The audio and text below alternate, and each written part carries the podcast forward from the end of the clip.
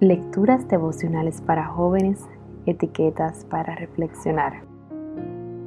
Cortesía del Departamento de Comunicaciones de la Iglesia Adventista del Séptimo Día, Cascue, en Santo Domingo, capital de la República Dominicana.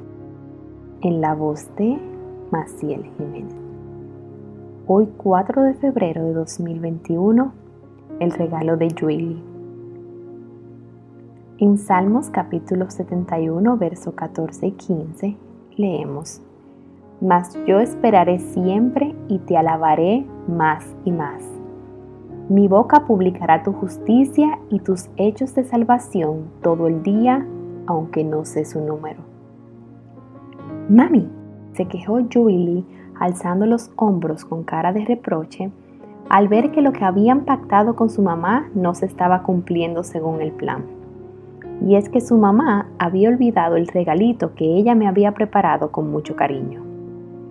Después de buscarlo, volvieron. Julie golpeó la puerta, salí para recibirla y me entregó un pequeño paquetito con una sonrisa tímida y triunfante a la vez. La clase anterior habíamos ido a tomar un helado, pero antes habíamos preparado un diálogo para practicar cómo preguntar el precio pagar y agradecer.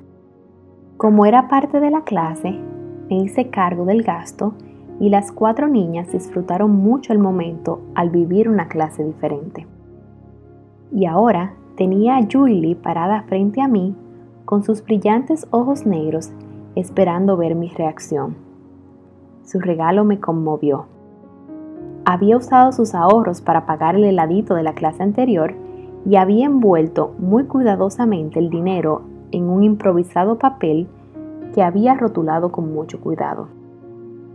Por alguna razón, ella había sentido la necesidad de devolverme lo que le había regalado, aunque le había asegurado que no hacía falta. Pensé que en la clase les había enseñado algo, pero la lección finalmente me la estaba dando ella.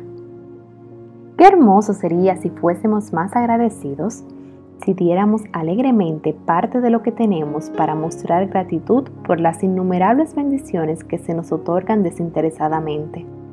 Si creyéramos como un deber y placer el hecho de demostrar gratitud de forma premeditada.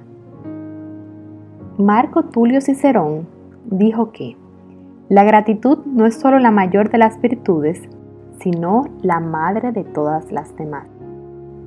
Por otro lado, William Arthur Wards afirmó, si se siente gratitud y no se la expresa, es como envolver un regalo y no darlo.